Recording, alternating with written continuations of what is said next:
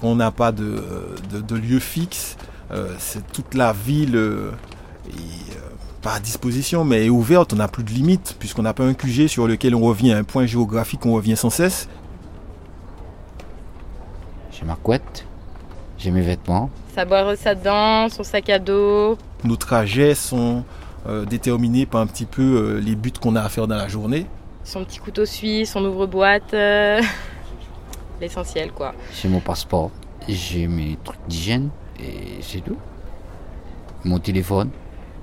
Je n'ai pas vraiment, si on regarde sur une carte, euh, les, mêmes trajets que quelqu'un qui vit avec un appartement. Je vais dans toute la ville et si par exemple aujourd'hui je dois aller au CCAS qui se trouverait au nord, ben, en y allant je risque de passer la nuit là parce que justement euh, euh, je n'ai pas d'attache fixe.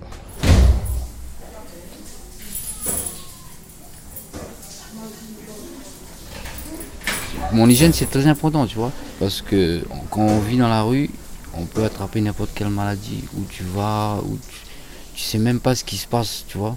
La douche, en fait, c'est l'hygiène d'abord, c'est la propreté, c'est le réflexe. Ça nous permet de réfléchir, ça nous permet de se sentir bien, ça nous permet d'avoir aussi certaines idées sous l'eau. Une fois qu'on est sous la douche, la tête réfléchit encore mieux et on devient plus frais. Donc ça euh, réduit un peu cette, cette galère que nous vivons euh, au cours de la journée.